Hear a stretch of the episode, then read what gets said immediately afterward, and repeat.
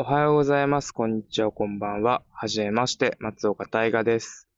えーこの河川敷のようなラジオ、略して河川敷ラジオは、近所の河川敷にふらっと散歩しに行くような感覚でトークをしていきます。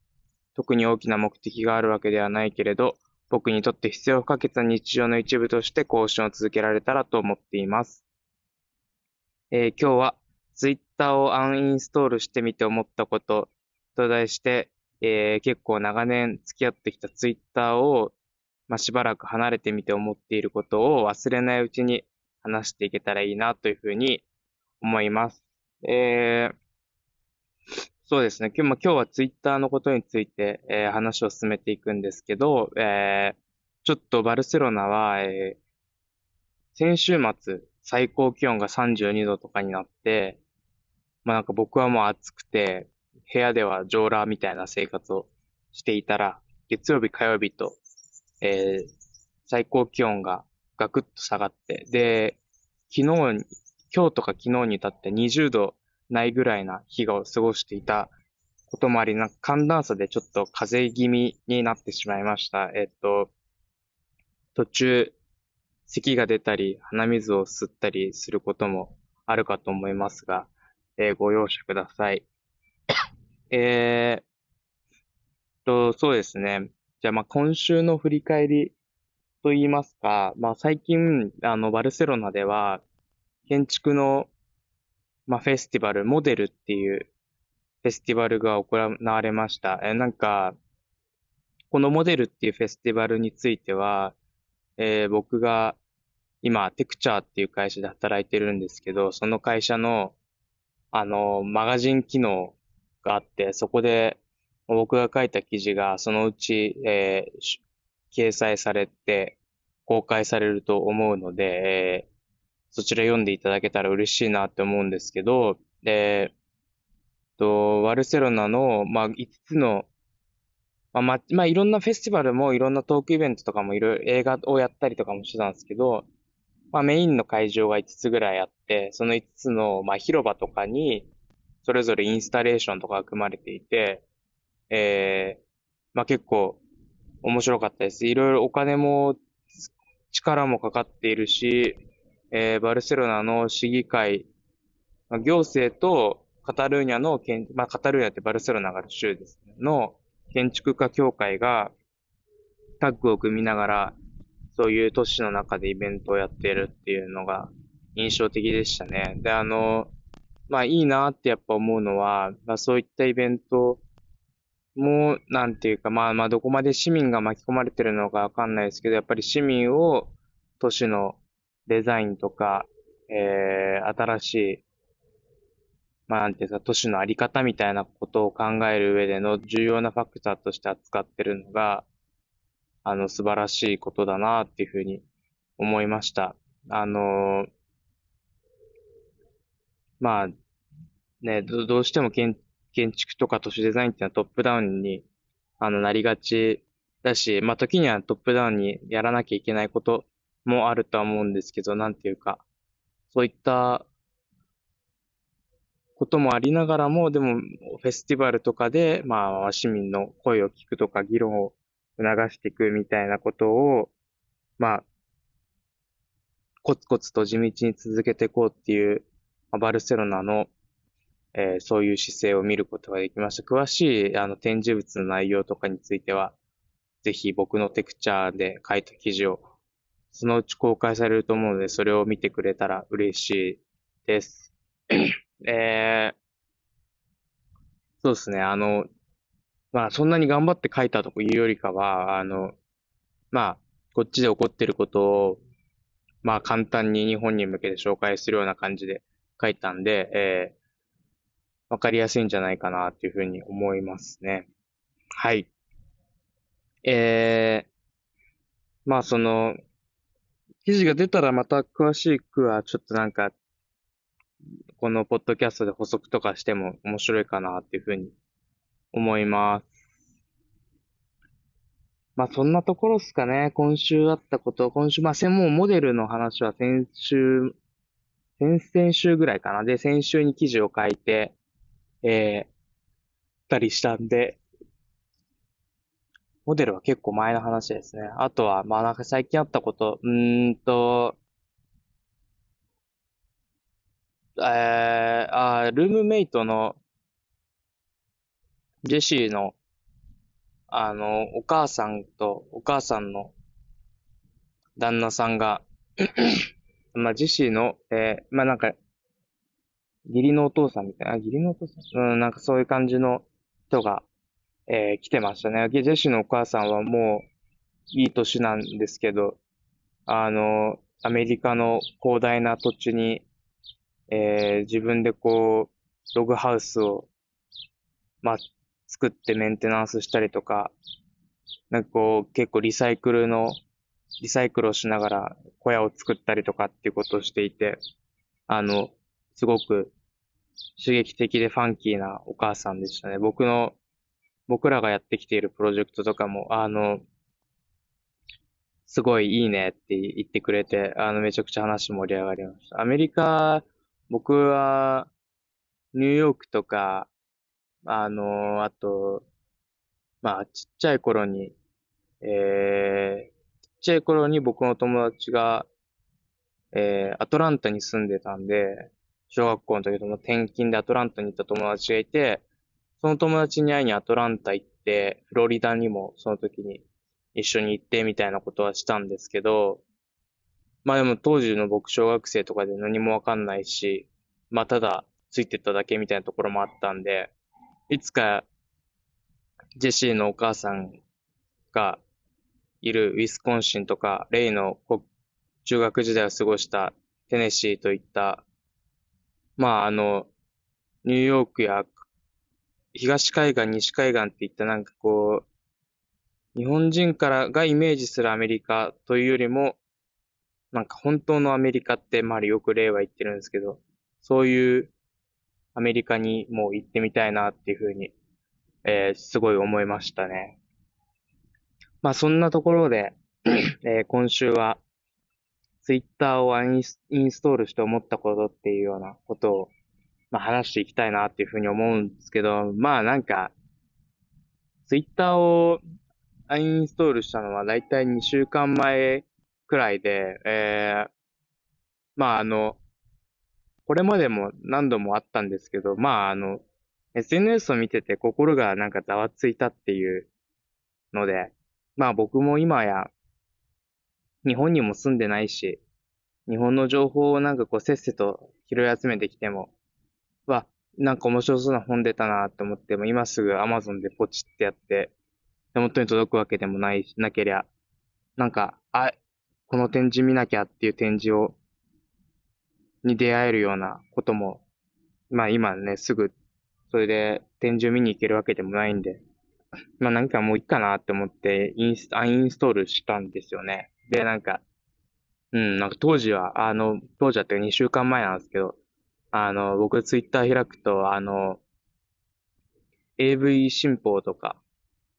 えっと、なんかもうちょっと前とかだと、あの、性教育の話題。で、僕あの宮台真司、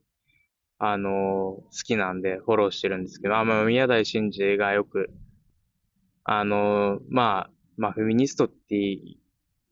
呼ばない方がいいとは思う。宮台の言葉で言えば、あの、クソフェミみたいな人たち。まあでもその、ツイッターで まあ声の大きい、そして、まあなんか、えー、極端な主張をしているフェミニストの人たちとの議論とか、まあなんかそういったものを、えー、見てて、で、なんかそういったのの関連のまあいろいろを見ていって、なんかこれ、なんか心がざわざわし始めたんで、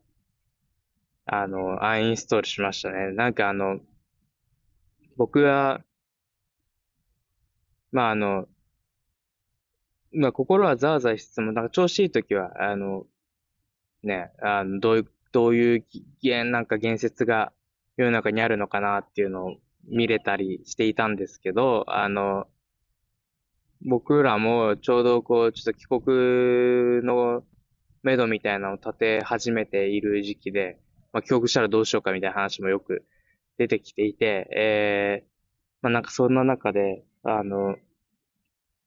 まあ、まあ別に将来が不安というわけではないんですけど、まあちょっとそういういろいろ物事を考えなきゃいけないフェーズになってくると、意外とこういう、あの、ツイッターでの極端な、なんか、罵り合いみたいなのを見ると、あの、メンタルをやられますね。なんで僕は、あとまあ Facebook もね、なんか、な、なんだかわかんないが消しちゃったっていうようなことがあり、もう今は僕はインスタグラムを見てますけどね。あの、まあまあ、インスタグラムは平和というか僕がそんなに今までインスタグラムをやってこなかっただけあって、フォローしてる人も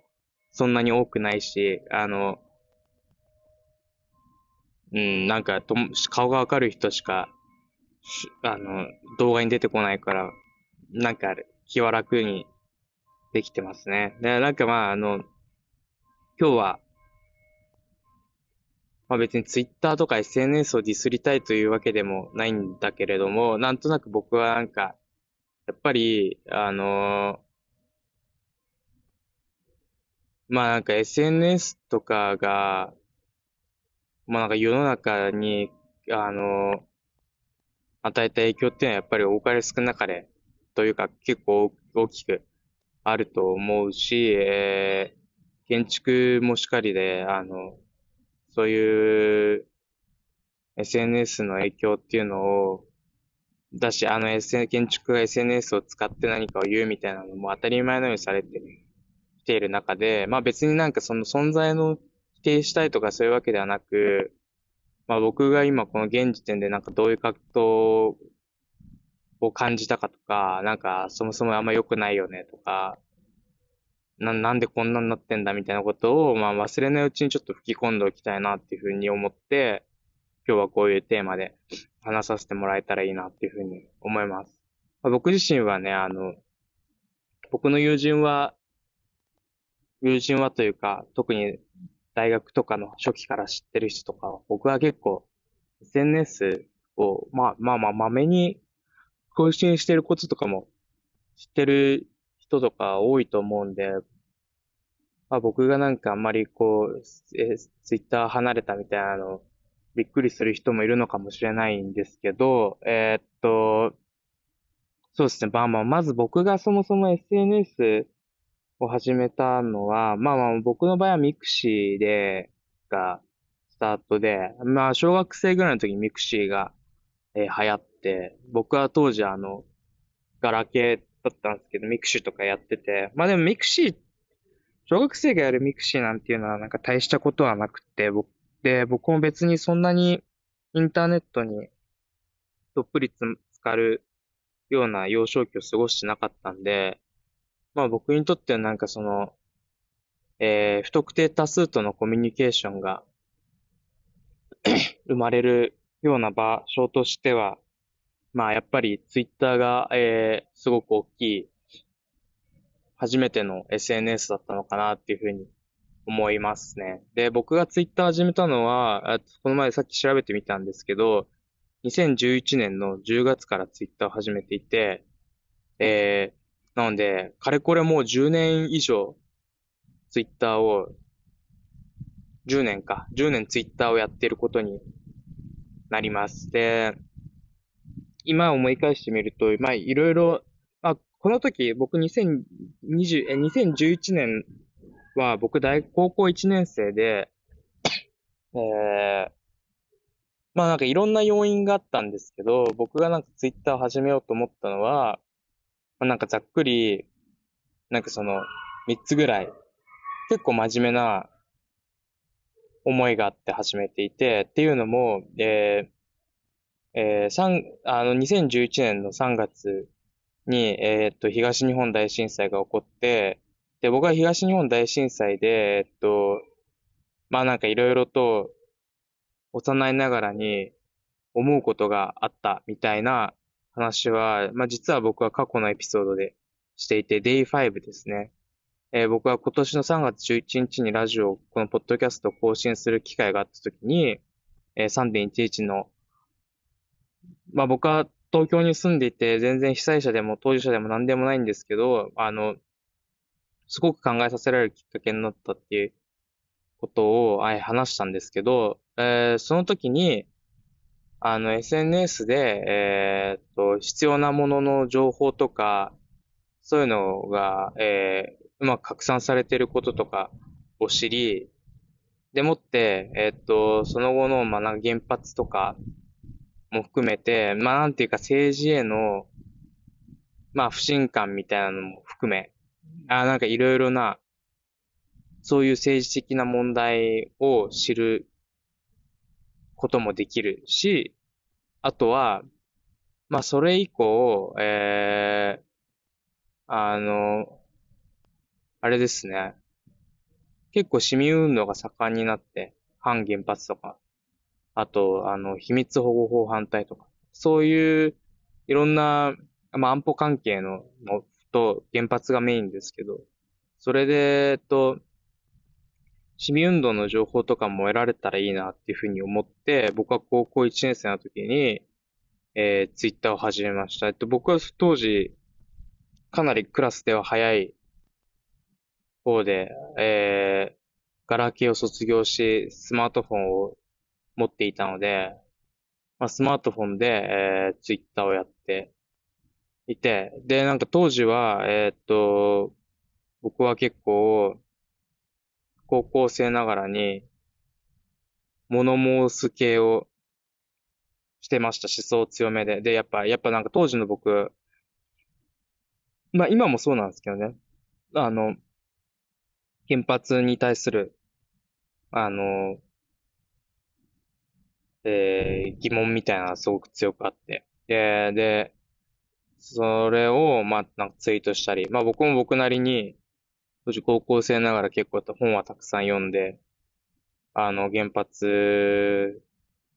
で、なんかなんでこういう事故を起こしてしまったのかとか、まあ原発は、な、何が、まあなぜ日本にこんだけあるのかとか、まあなんかそれを含む、例えばなんか、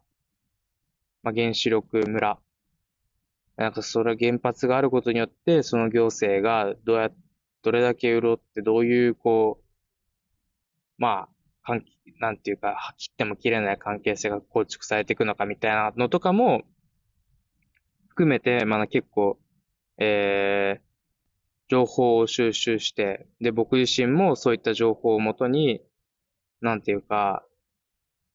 例えばだけど、原発推進派の人と、ツイッター、原発推進派の人にツイッターで噛みつくみたいな、なんか、そういうことをやっていましたね。あの、もちろん当時はなんか僕は本名ではやってなかったと思うんですけど、えー、顔も出してなかったし。で、なんかアインシュタインかなんかの写真かなんかを使いながら原発を反対してたっていう感じのことをやってましたね。で、なんかあの、まあでもとはいえ、なんか僕も別にそんな政治的なところが始まりでツイッターをえー、やっていったんですけど、まあ、あの、当時僕はバンドもやっていて、あの、なんていうか、別にその政治系だけじゃなくて、普通に自分のバンドの宣伝とか、あと、まあ友達とかも徐々に徐々にそうツイッターとかを、SNS を始める友達も増えてきてくる中、増えてきてくると、まあなんていうか、なんかどこどこ行きましたみたいなのになんかいいねがつくみたいな、なんかそういうことも起こり始めてきたんで、まあなんていうか、普通に日常の発信とかも、それ以降は結構していて、なんか大学の最初とかは、なんかね、あの、別にすごくいいねを稼ぎたいとか、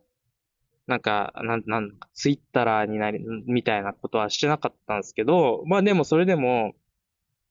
時々、なんか、面白い写真が撮れたり、まだなんかレイポンの写真とかを載っけて、いいねを稼いでる時期もありました。まあ今でもあの、結婚しましたみたいなとかは あの、載せたりはしてますけどね。で、あの、まあその、高校が終わり、まあそういうなんか普通にいいね稼ぎたいみたいなこともしつつ、まあでも、あの、物申す系みたいなのはやっぱり続いていき、僕はなんかその原発とかそういうのを話しはしなくなったけれども、やっぱりなんかその、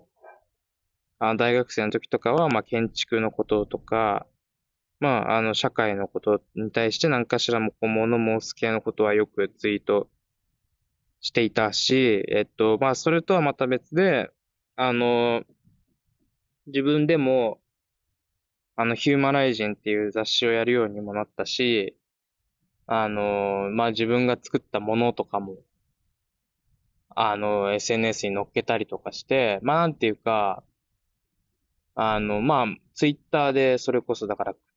ヒューマライジンの最初とかはツイッターをやって、クラウドファンディングで資金を集めてとか、なんていうかそういう SNS の、まあ、拡散力みたいなのを頼りながら、あの、宣伝をしたり、でも、当時はなんか僕は多分1000人ぐらいフォロワーがいて、今もまあそれぐらいで、で、まあなんか、まあ、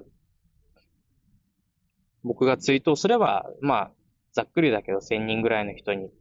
届いて、それを誰かがリツイートしてくれたらみたいな、まあ、本当に SNS の、まあまあまあ、すごく一般的な効果っていうんですかね。なんかそういう感じで、えっと、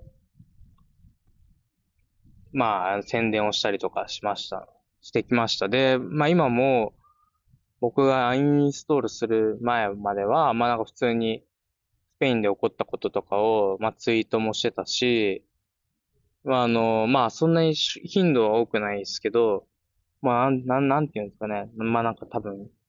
いつ、2、3日に1回もしてないかもしれないけど、まあそれぐらいの頻度でツイートして、まあなんかこう、あのー、まあツイートする一応しとこうみたいな感じでしていました。なんですけど、まあまあ僕はなんかそういうふうに、まあ、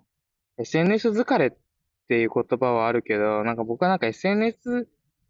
に疲れたっていうよりかは、なんていうか、あの、心がざわついたんで、疲れたっていうのかちょっとわかんないけど、あの、そういうことがあって、まあ、あの、2週間ほど前に、えー、アプリをアンインストールして、今ではな、ブラウザで、まあ、見たい時にしか見ないっていうような感じにしてます。まあ、そうするとね、驚くことに、まあ、一日でも開かない日ももちろんあるし、まあ、見ても、と、当然、その、一日僕の1000人のフォロワーがつぶやいたすべてのツイートを見ることなんていうのはできないんで、あの、まあ、なん、なんていうんですか。まあ、ブラウザ開くついでにちょっと見て終わりみたいな感じの、えっ、ー、と、生活をしています。で、あの、まあ大事なのは、なんか、僕はなんか、別に、ツイッターやめんの最高とか、なんかそういうことよりも、なんか、まあなんか僕のメンタルがなぜ SNS 的なものに耐えられなくなったのかみたいなことを、まあ割と真面目に考えてみることだったり、あと、まあとはいえ、えー、まあ時代的にも、例えば新しいヒューマライジンが出て、出た時に、あの、出しましたっていうのをこう宣伝しないと売れないわけなんで、SNS と、SNS っていうのはなんかそういう意味でも、うん、まだまあ SNS 経営でどれだけの人が買ってくれてるのかちょっとわかんないですけど、まあでも出しましたっていう報告をすることによって、まあなんかその、俺たち活動してるんだなっていうことを理解してもらってる人たちもたくさんいるんで、なんていうか、これをゼロにすることっていうのはまあまあでき、できないなっていうふうに思っています。なんで、えっと、まあまあ、なんていうか、えー、こんなことを真面目に考えることではないのかもしれないけれども、えー、今日、このツイッターを2週間前にアンインストールしたということをきっかけに、まあ、なんていうか、なんか SNS、ツイッターってなんか、僕にとっツイッターのことについて、まあなんかこう、ちょっと振り返ってみたら、見れたらいいなっていうふうに思って、えっと、思います。なんで、えっと、後半では、まあ、やめてみてどうだったかっていうのを、まあ、実際に、えっと、話、えー、まあ、あの、忘れないうちに微暴録として、あの、残していけたらいいなっていうふうに思ってます。はい。じゃあ、えっと、今日の1曲目は、えー、まあ、To the People で Flower Me という曲をかけたいと思います。はい。じゃあ後半は、あの、どうだったか振り返っていきたいと思うので、ぜひお聞きください。はい。まあ、To the People で Flower Me です。はい。まあ、To the People で Flower Me でした。あの、僕は、ゲザンっていうバンドは、レイ、レイから、レイかな？レイから教えてもらって、それからすごく大好き。で、その、まあ、マヒトゥ・ザ・ピーポー、ピーポーっていうのは GEZAN のフロントマンなんですけど、あの、レイはね、あの、何度か直接会ったことあるみたいなんですけど、あの、僕は直接は会ったことないんですけど、あの、すごい、かっこいいですよね。なんかすごく、嘆いて、攻撃的な音楽をしながらも、ソロで、こういう、なんか美しい歌を歌って、くみたいな、なんかその、まあ、すごく本人も、あ僕はよくあの、ツイ、まあ、ヒトザピーポーのツイートを見てたんですけど、あの、すごくもう葛藤を抱えながらも音楽に向き合ってる感じとか、社会に向き合ってる、時代に向き合ってる感じとかは、うん、やっぱかっこいい姿だなって思って。なんかね、そういうのが見れるツイッターっていうのはなんか、それはそれでやっぱすごいいいんだけどね。やっぱりなんかその、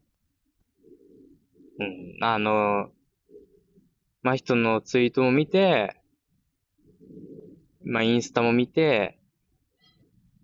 下山のライブにも行って、CD の音源も聞いて、どっかで出てくるインタビュー記事も読んでみたいな、なんかいろんなことで、なんかそういう音楽に触れられるっていうのもやっぱりいいところなんで、まあそういう意味でもまあなんていうか、まあこの後話しますけど別にツイッターが総じて悪いということを言いたいわけではないっていう、まあまあそういうことはありますね。はい。あえっと、じゃあ、まあ、フラワーミーはね、あのね、最後に一つだけ言うと、あの、YouTube の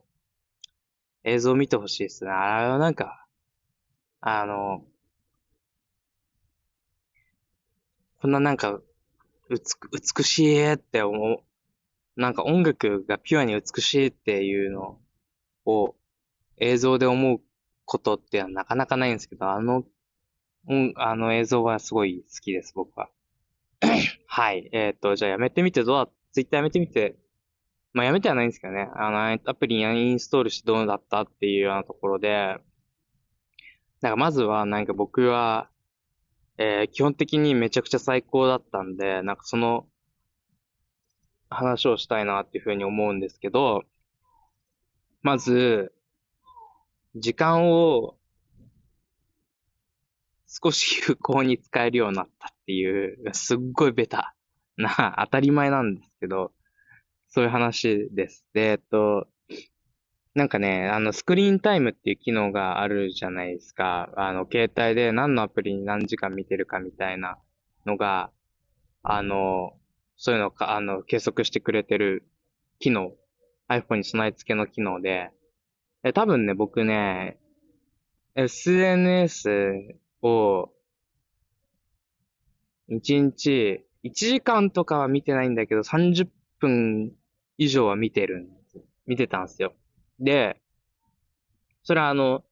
ツイッターもインスタも全部込みで。で、えっと、あの、レイポンとかね、2時間とかインスタ見てるから、あの、まあ、僕の方が SNS の相対量は少ない気はするんですけど、でもやっぱりね、ツイッターに、やっぱ、僕はインスタよりもツイッターの方が見てる時間長かったから、少なくとも多分1日30分くらいは見てたんじゃないかなっていうような気がします。で、あの、ちょっと良くないなと思うんだけど、良くない時とかは、あの、新しいツイート全部、全部見てるのにもか限らず、あの、もう一回こう、下にスクロールして、あ、な下にスクロール？なんかあの、くるくるくるって回ってくるやつを覗いて、えっと、あの、新しいツイートを見てくる。新しいツイートが出てくるのを待つみたいな。あれをやってたりしていて、まあ、そこまで行くとなんか結構中毒っぽいよね。あの、所詮こう、なんかこう、今この瞬間につぶやいてるやつのツイートを、を見るためになんかこう、シュポってなんかしてるみたいな、なんかや、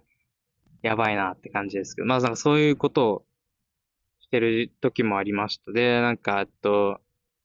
それをやめて、だから結果的に、その、30分弱の時間が、えー、何か他のことに当てることができてるっていうことですよね。まあなんか、それだけでもなんか、あの、まあ僕的には今は、有意義に、有意義だなっていうふうに思っていて、で、その分なんかインスタはなんか少し長く見るようになってるような気もするんですけど、まあなんていうかその2、30分ツイッターを見なくなり、えー、2、30分のうちにツイッターで見て、見て何かこう心がざわつくこともなくなり、みたいなことが、まあできるようになりましたね。これはもうなんかもっともっと早くやんな、やめといてもよかったんじゃないかなって思うけど、あの、あの、まあ、なんて、なん、なんていうんですかね。なんかこれは、この後も言いますけど、別に、別になんか最高なことだけじゃないから、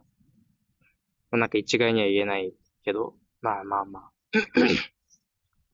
そうですね。で、えっと、なんかツイッターを、のアプリをインアンインストールすると、なんか知りたいこととかを、えっ、と、なんか SNS 検索しなくなる。ですよ。で、なんかその日本でなんかあったらしいよみたいななった時に、例えば、まあわかりやすい例だと、あの、ツイッターで地震とか調べると、日本で、あの、地震どこで何が起こってるかみたいなのが、すぐさま出てくるように、まあなんか僕の場合結構、あの、ツイッターで、あの、例えばなんかニュースを、そう、ブルブルバイクは。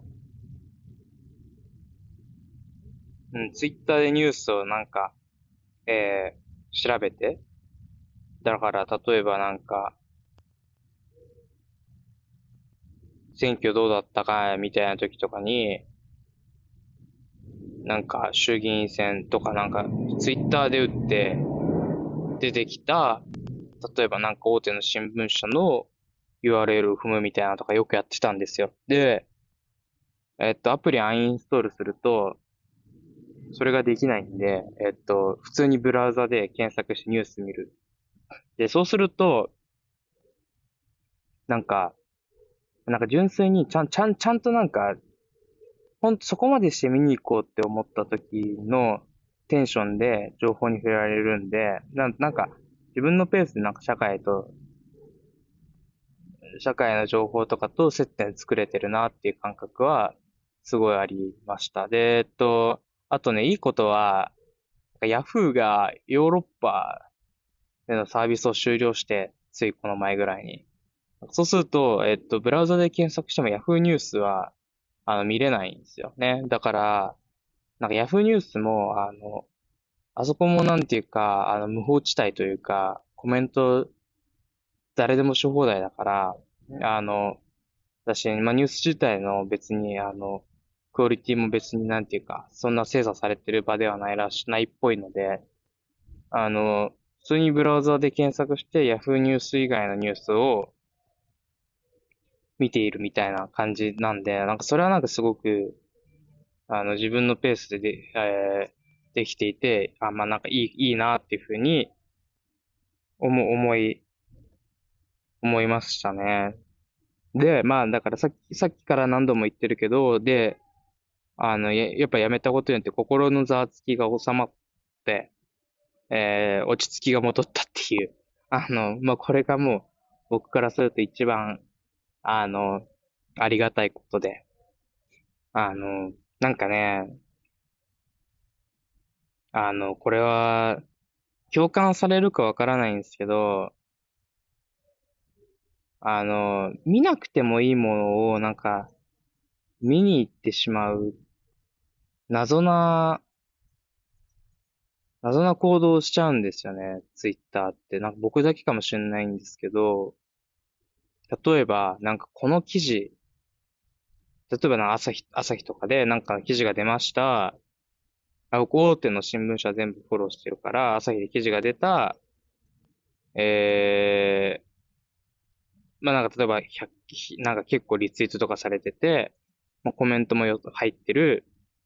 で、ああいう大手新聞社に個人のアカウントでコメントしてるやつなんて、あの、ろくでもない、やつにに違いないのに、そのコメント見ちゃうみたいな。なんかね、そのね、怖いもの見たさみたいな、なのかもしれないんだけど、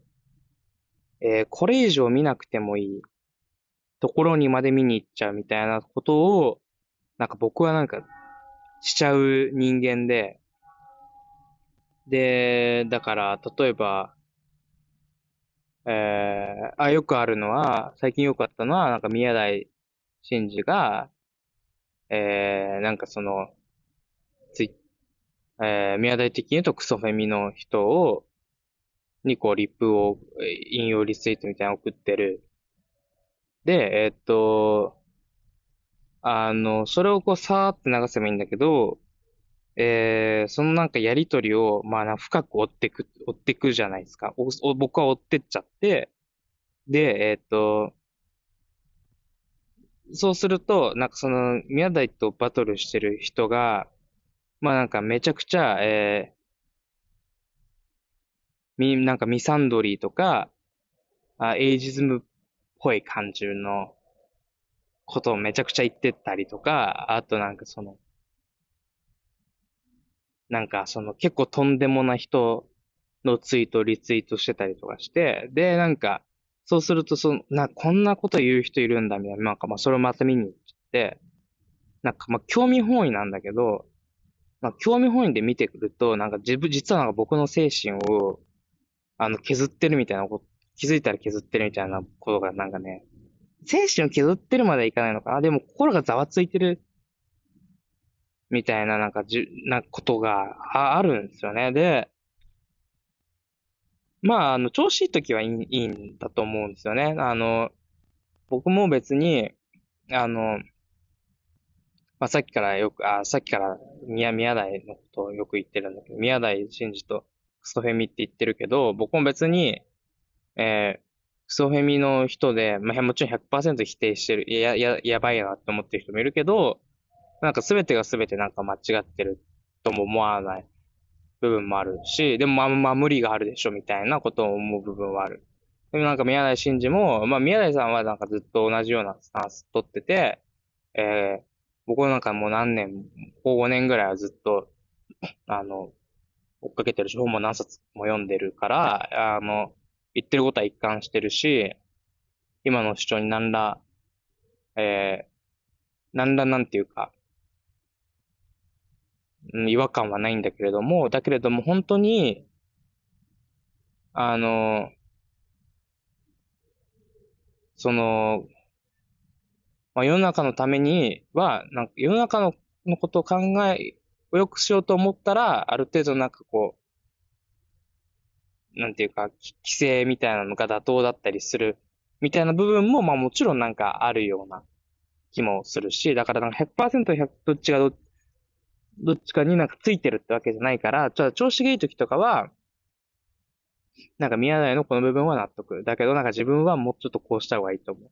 で、あの、フェミニストのこの人のこういうところは納得だし、なんか僕はなんかその、ま、ま、男性と生きして生きてるから、えー、まあ、ある種その特権性があってとか、なんかその、えー、そもそも女性の立場に僕はないから、なんか女性の意見としてはこういうのがあるんだ、納得みたいな。なんかそういう建設的な、えー、まあなんか極端だけどね、極端な両者の理論の中で、なんか自分の、まあなんかことを相対化していくみたいな作業ができたりし、それを、それはね、なんかね、意外とし、調子がいいとナチュラルにやってるんですよ。だけど、えっと、調子が悪いとそれができなくなるし、ただ心がザワザワしてしまう、みたいな部分があって。で、さらに言うと、あの、これはなんかその、2週間経ってやっぱ気づいたことなんだけど、要するに僕、僕に限らずだけど、えっと、やっぱな現代社会を生きてる人は、相当なメンタルが強靭じゃない限り、あの、時期によって調子の波があると思うんですよね。で、その時に、えー、調、調子いい時は、美味しかったものが、調子悪くなるとまずくなるみたいな時は、絶対あって、それなんか毒、毒になっちゃう時は絶対あって、だけれども、あの、僕は調子いい時に、えっと、そういう人たちのツイートを見たりしていると、アルゴリズムが、ツイッターのね、アルゴリズムが、なんか僕はなんかそういう人たちを好きだって、そういう人たちに興味があるってまあ認識して、そっからなんか未来英語を僕の、僕の個人情報とひ紐付けられて、あの、めちゃくちゃ 出てきちゃうわけよ、レコメンドで。ツイートの頭の方、タイムラインの頭の方とかに、フェミニストの人とかの、あの、まあ、かなり、え攻撃的なツイートみたいなのが、とかなんか過激な主張みたいなのが、まあ、出てくるわけですよ。で、そしたら、調子がいい時はいいんだよ、それで。あの、こういうことを考えてる人がいるのか。それをもとに自分が思考するだけだから。調子が悪いと、調子がいい時の俺の、のまんまアルゴリズムは、あの、レコメンドしてくるから、あの、僕の心がざわついちゃうんですよ。で、僕の調子の良し悪しなんて、あの、アルゴリズムは理解しできないからバカだから。アルゴリズムはそれで僕僕のなんかその、そのなんかメンタルシチュエーションまで加味しては来ないから、なんかそうなってくると、調子のいい時の僕の行動が、調子の悪い時の僕をなんか殺しかけるんだよね。だから、えっと、アアルゴリズム、まあ僕はなんかこれを何、何、何の問題なのかちょっとよくわかんないんだけど、一つ言えるのは、やっぱり、あの、えー、まあ、アルゴリズムが僕のなんか好きな情報みみたいなのを学習してって、それでレコメンド出すことはある。し、なんかそれが、えっと、当たることももちろんある。し、で、例えば僕はなんか Amazon とかそのアルゴリズムが紹介したものを買ってることももちろんたくさんあるんだけど、こういうなんか、センシティブなメ、メンタルに関わるセンシティブな内容とかになってくると、アルゴリズムっていうのは、たまになんかもう人を殺しかけてると思うんだよね。で、あの、まあ、SNS ががもちろんなんか人を殺すみたいなことは言うし、確かにあの、SNS で心のないことを、まあ、言う奴らはたくさんいると思うんだけど、まあ別に僕は、そういう人からなんとやかく言われるほどの、うん、著名人でも何でもなければ、そういうなんか炎上みたいなこともしたこともないから、僕は別になんかそういう奴がいるわけじゃないんだけど、そういうなんか、あの、過激なことを僕に言ってくる人たちはね、いないし、すごく平穏な SNS をやってるつもりなんだけど、そのやってるつもりなんだけど、アルゴリズムによって、なんかその平穏さみたいなのは、ある種、乱されてってるなっていう気はすごいしたんですよ。僕この2週間の気づきは、いる、いっぱいあるんだけど、アルゴリズムが調子のいい時の僕を召喚して、調子の悪い時の僕をなんか殴ってくるみたいな、なんか、構造を、あ、やってるんだって思って、あの、僕はもうすごいびっくりしたというか、あの、つまり、あの、まあまあもちろん僕が、調子のいい時の僕が悪いとも言えるんだけど、だけれども、そう、あの、意外とこのセンシティブな問題とかには、いい時は、うまく向き合えるけど、悪い時はうまく向き合えないみたいな問題すらも、アルゴリズムは一つの、なんか子育てとか、食べ物とかとか同じように僕の興味としては伝わってくるから、なんかそれで、すごい病まされちゃってんだなっていうふうに思いました。で、だだから、だから僕は別にアルゴリズム反対ってわけではないんだけど、えっと、まあ、とにかく、あの、あの、僕は2週間ツイッター離れてみての、えー、見て、えー、心が穏やかになりましたと。だけど、僕は何によってなんかその、心をざわつかされてたのかっていうと、なんか SNS とかで暴暴言を吐きまくってる奴らもそうなんだけど、なんかそういうのに、対してなんかその、僕、調子のいい時の僕は、こいつら言ってることひでえなって思いつつも、調子がいいからなんか怖いもの見て見れてたみたいな。その調子のいい時のなんかマッチョな自分と、アルゴリズムがなんか弱い時の僕を叩きに来るみたいな構造に、に、なんかこう、2週間で気づきましたっていうようなのが、今日、あの、の反省ですね。あの、2週間で気づいて、リフレクションしてみたことです。だからなんか願わくば、その、アルゴリズムはもうちょっと賢くなってほしいというか、ツイッターの、ああ、まあ、ツイッターに限らずだけど、なん、なんていうか、もうちょっと、決して僕は、なんていうか、あ、だからね、僕の SNS の使い方が間違ってるのかもしれないんですけど、うん、なんか、こう、調子が悪くても、見て疲れないようなものを、えー、レコメンドしてくれたら嬉しいなっていうふうに切に願っています、アルゴリズム君に。まあでも、まあなんか、ツイッター2週間やめて最高だったなっていう話とは、裏腹に、やっぱり、なんか葛藤としては、まあやっぱ有益な情報を逃してる可能性が、まああるっていうのは、なんかやっぱ、なんかちょっと切ないというか、まあ、僕は今日本にいないから、えー、決してその新しい本の情報とか、展覧会の情報とか、イベントの情報とか、あの、知っても参加できないことが多いんだけれども、あの、だけど、もし仮に僕はこれで2週間、ツイッターを離れてて、ったとして、なんかその SNS を見てなくて、でもその期間になんかいくつか多分告知されてるようなイベントみたいなのがあるはずで、えー、それをなんかこう逃してる可能性みたいなのは全然あるだろうなっていうふうに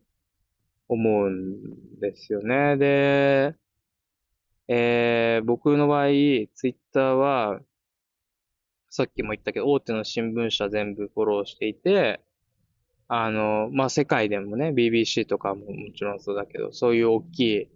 えー、ニュース、報道機関をフォローしているしたし、いるし、あとまあ、えー、そういういうニュース系から、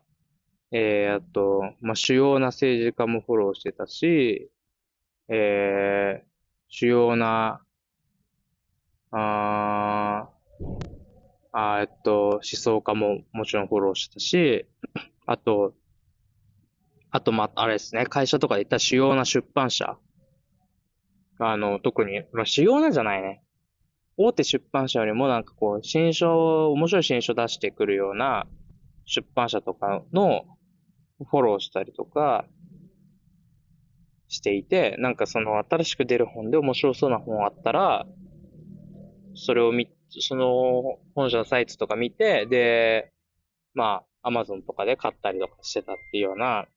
感じに、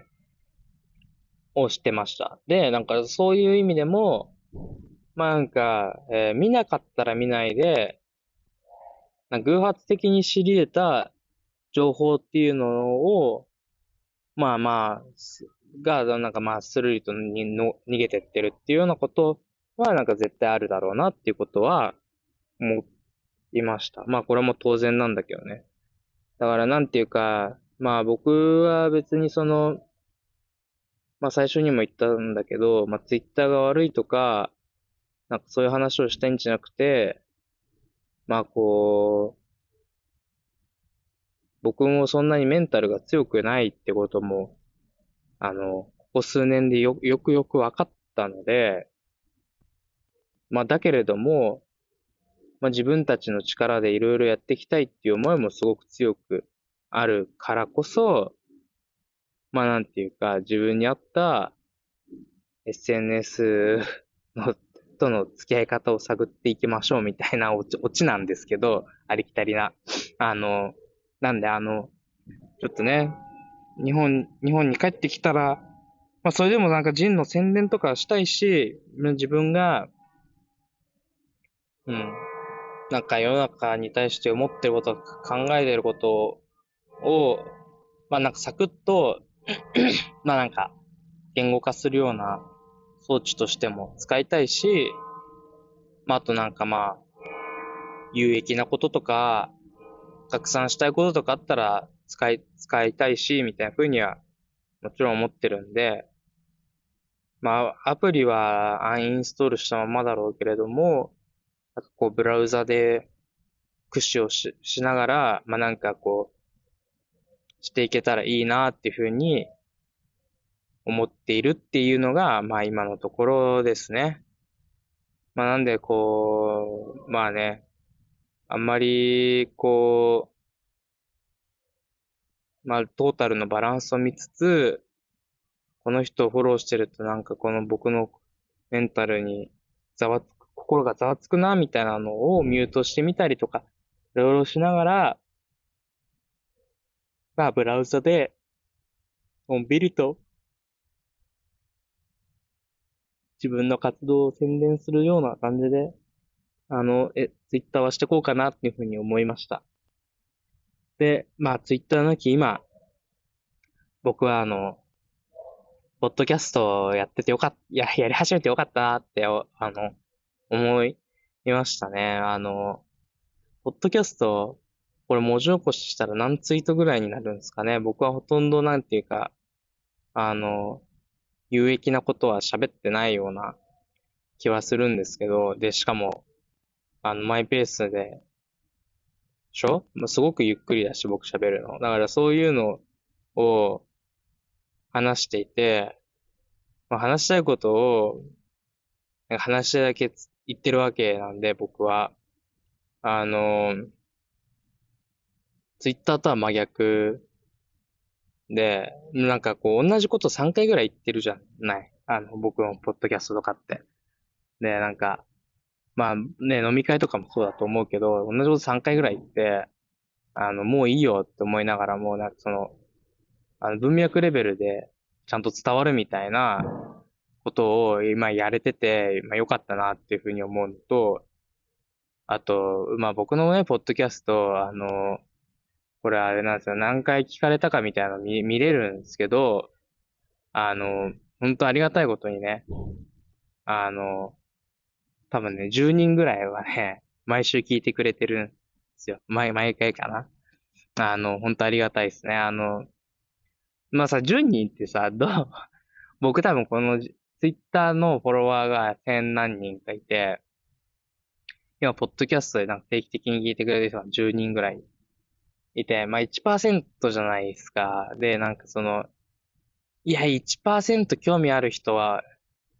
が聞いてくれてる方がいいな、みたいな、ふうに思ったんですよ。なんか、1000人でも僕に興味、僕が1時間喋ってたら聞かないさ、あの、990人？だけどさ、その990人の中にさ、僕のなんか、言葉のあらを探してる、来る人とかもいると思うからさ、なんかそういう、なんか不健全ななんかコミュニケーションよりも、この、わざわざ、あの、誰、なんて言うんだろうな、YouTube とかあったら、こいつの動画長えな、みたいな、絶対最後まで見たくねえな、みたいな、その、そういう動画を、まあ、でもなんかこいつ知ってるから聞くか、みたいな、そういう興味もある人しか聞かないでしょ、みたいな、そういう、なんていうの、ある種の、コンテンツとしての、なんか逆、逆張りみたいなのは、なんかすごく、あの、できてていいなっていうふうに思いますね。あの、そうそうそう。あの、前回、前回か、妻の誕生日パーティーみたいなことを、あの、ポッドキャストにしたんですけど、なんか、あの、レイポンがね、僕の妻が、なんかまた私の話題で、トークしやがってみたいな感じで怒ってて、今週は聞いてやるとか言ってたんですよ。でも、あの、1時間とかあるから僕のポッドキャスト。1時間超えてくるから、あの、あの、僕の身内のレイポンですら聞かないわけですよ、興味ないから。なので僕の話を寝る前とか聞かされてるわけだから、1時間毎日何時間も。だからわざわざ、そんななんか、ポッドキャスト開いて、一人の時間に僕の、あの、1時間ダラダラして喋りを聞かないんですよ。そういう意味でも、なんていうか、そう、そういう僕の1時間のポッドキャストを聞いてくれるってだけで、ななんでかそういう人だけ、それを聞こうと思ってくれてる人だけに、になんかこう、聞いてもらえばいいやみたいな、当たり前なんだけど、あの、そういうことができてていいよねっていうふうに僕はなんか今思っているっていうのと、あと、あとね、なんかね、意外となんだけど、僕は一人で喋ってるけど孤独じゃないんだよね。なんかこれは、僕はびすごいびっくりして、今、えー、収録してんのが25日水曜日の夜の8時で、まあ、バルセロナは最近9時ぐらいまで明るいから、今もまだ明るくて、えー、今撮ってるのが僕らが住んでる家の屋上から、バルセロナの街並みを眺めながら撮っているんですけど、不思議とね、あの、これを聞いてくれてるだろうなって勝手に思ってる人たちとか、僕はなんか、あの、聞いてくれてるだろうなって思っ、聞いてくれてるのこの人が、みたいな人とかも込みでなんかこう、うん、なんかお、だ、誰が聞いてくれてるかわかんないんで、僕は、あの、この仕組み上ね。もちろん。あの、だから、その 10, 10人よく聞いてくれてる人とか、でも、その、ポッドキャストによっては、あの、その、エピソードによっては、もっともっとたくさんの人が聞いてくれたりしていて、だ、誰だかわかんないけれども、聞いてくれてる人がいるっていうのはね、意外とね、孤独じゃないんだなっていうふうに思っていて、なんだかね、だらだらと一人で寂しく喋ってるだけのように見えて、コミュニケーションができてるような気がしているんですよ。あの、あれみたいだよね。あの、あの、さ、いい例えが出てこないわ。なんかあの、宇宙船に乗って、あの、地球から遠く離れたところの、なんかあの、人間が住めるかもしれないみたいなところに行くために、なんかか、仮死状態でこうなんか宇宙船に乗って行って、なんか、途中で目が覚めちゃったみたいなやつなかったっけ？あ、そんなんじゃなかったかな。なんか一人で宇宙をさまようみたいな、なんか映画かな。かなんかの時に、なんか意外と孤独じゃないみたいななんか描写はどっかで俺見たことある気がしたんだけど、あのね、なんか、それに近いのかもしれないですね。この話いらなかった いや、まあでもいいや。えっと、まあ、なんかもし僕が言いたいことをこれだろってある人いたらコメントください。なんだっけな？でもなんか明確になんかそういう経験を映画かなんかでしたことがあるんだけどな。まあいいや。えー、でね、あの、まあ僕は、まあ今でこそ2週間に1回ギリギリ更新できていますけど、まあなんていうか、まあ僕はなんかその、義務感を持ってこれをやってるわけでも何でもなく、まあ、なんとなく自分のルーティンとして、今言いたいこと、今伝えたいことみたいなのを、あの、あの、吹き込んでいます。で、あの、これはね、あの、別に、なんか世の中を大きく変える力を持ってるなんて微塵も持ってないし、あの、誰かの心に響いてほしいなんて誰、なんとも思ってないんだけど、でもなんかね、わざわざ聞いてくれてる仲間にこう届いたらいいなっていうふうに思ってただただ更新してるだけで、なんていうか、あの、本当は飲みに行こ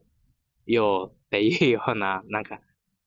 気持ちを持ちながらやってるポッドキャストなんで、あの、なんて言ったらいいのかな。まあなんかそういう、そういうもんなんですよ。なんか僕が大事にしたいコミュニケーションっていうのは。でね、あの、なんで、あの、まあ、帰国したらこれ聞いてくれてる人たちはぜひ僕と飲みに行ってほしいなっていうふうに思っているのと、まあ、なんか飲みながらこのポッドキャストを更新するとかもしたいなっていうふうに思っていますんで、あの、ぜひね、誰が聞いてくれてんのかわかんないんですけど、あの、教えてください。もうあの、飲みに一緒に行きたいなっていうふうに思いますね。でね、最後に、あの、あ今、今ね、なんか、ポッドキャストやっててよかったみたいな話は、ツイッターをやめてみての、あの、延長でね、ポッドキャストやっててよかったなっていうふうに、あの、いう話をしてるんですけど、やっぱりね、ツイッターで、なんか140文字の中で、なんか、こう、あれを言おうよ、これを言おうみたいなので、あの、テキスト書いたり消したりするのを、な、繰り返してるのって、あの、な、何もならんのですな。ほとんど。で、僕はなんかこのポッドキャストを、えー、1時間ぐらい喋るために、あの、まあ、あの、そ、それ相応に台本みたいなのを、一丁前なんですけど、書いてるの、書いてて、で、まあ、台本、台本って言ってもあの、箇条書きのね、自分メ、メモみたいなもんなんだけど、それを作ってる時間っていうのは、なんか140文字の、で言いたいツイートのなんかこう文字調整みたいな、なんかそういうのを、うん、してる、なんかこの、クソみたいな時間よりも、なんかはるかに僕の、僕のなんかこう、振り返りをというか自分の思考をなんか先鋭化させてくれてるのは間違いなくて、僕はなんかそういう、ある種何でもない時にスケッチブックを開いてなんかこうダイアグラムを書いてみるみたいなのを、まあ、たまにするんだけど、そういうのに近いことができ、できるんですよ。さっきの あの、僕はね、今日ね、あの、今日のハイライトは、ツイッターに怒ってるし、ツイッターがになんかこう、あの、心を攻撃されたって思ってるけど、それはなんか実はなんか調子のいいマッチョな時の僕と、アルゴリズムによるなんか反逆みたいな風に気づいたみたいなのは、なんかこの台本を書いてるときに気気づくわけ、わけよ。なんか2週間振り返ってみようみたいな。このツイッターをやめて、で、2週間経って今振り返ってみようって思って、何が書けるかな、何を喋れるかなって思ったときに、そういうことに気づくわけだから、やっぱりなんかね、これはね、あの、まあ、ツイッターもね、もちろんそういう部分はあるんだけれども、ツイッターに比べてみれば、あの、そういう気づきを、まあ、よりなんかこう、深められるし、なんていうか、と同時に、その台本に合わせて喋りながらも、喋、自分が喋ったことに対してなんか新しくまた何が起き気づいて上乗せしていくみたいなことが、まあ、で、できるわけですよ。なんかその、ポッドキャストとか、こう、音声のメディアだと。あの、ツイッターでなんかこう、引用リツイート50回ぐらいするみたいなことしたら、まあまあ、うるさいわけだけど、ポッドキャストだったら、あの、聞きたいやつが10人だけでいいから、僕の引用リツイート50回を、なんかこう、流し込んでるこの、このなんていうか、音源を、まあ、聞いてくれたら、聞いてなんか、ああ、こいつ今そういうこと考えてんだって思ってくれたら、まあなんか、嬉しいし、僕自身もそうやって引用リツイート50回を勝手にさせてもらって、まあなんか、楽しんでるっていうことがあるんで、まあなんで、あの、ツイッターなき今、このポッドキャストっていうのは、僕の、僕にとってのあの SNS なんですよね。だから、あの、ぜひ、今後も交渉を続けていきたいなって思うし、なんていうか、ヘビーリスナーの人たち、ありがとうございます。本当いつも聞いてくれて。そういう人たちと、まあ日本に帰ったら飲みに行ったり、まあぜひね、あの、このポッドキャストにも参加してもらって、あの、今日、あの、出演料は出せないですけど、あの、ビールで、ビールかなんか好きなお酒を買って待ってるんで、あの、一緒に飲みながら話すみたいなことして、いけたらいいなっていうふうに、あの、僕は思っています。はい。そんなところで、あの、僕はね、ツイッターをアンインストールとして思った、思、してみて思ったこと。今週は、それを話して、今回はね、それを話してきましたけど、まあ、あの、いいっすよ、あの、考え方は人それぞれだから、みんなそれぞれの向き合い方があると思うんですけど、ポッドキャスト聞いてくれてる人にはもう、あの、めちゃくちゃ感謝していて、あの、ツイッターで傷ついた僕が、あの、癒されてますよっていう感じでしたね。はい。今日は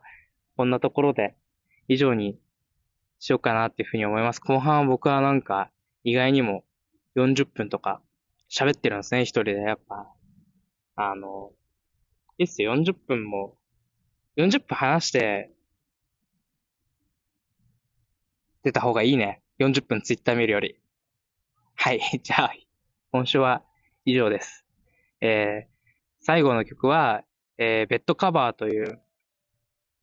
バンドですね。最近僕はもうほんとこのベッドカバ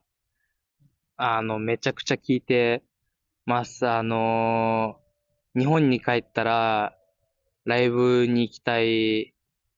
バンドの筆頭ですね。ベッドカバー。はい。じゃあ、えっと、最後はベッドカバーで、えー、平和の大使という曲を流して終わりにしたいと思います。今日も聴いてくれてありがとうございます。また、その10人のいつも聞いてくれてる人、いつも聞いてないけど、今日なぜか聞いてくれた人、次回、また聞いてくれたら嬉しいです。はい、松岡大河でした。じゃあねー。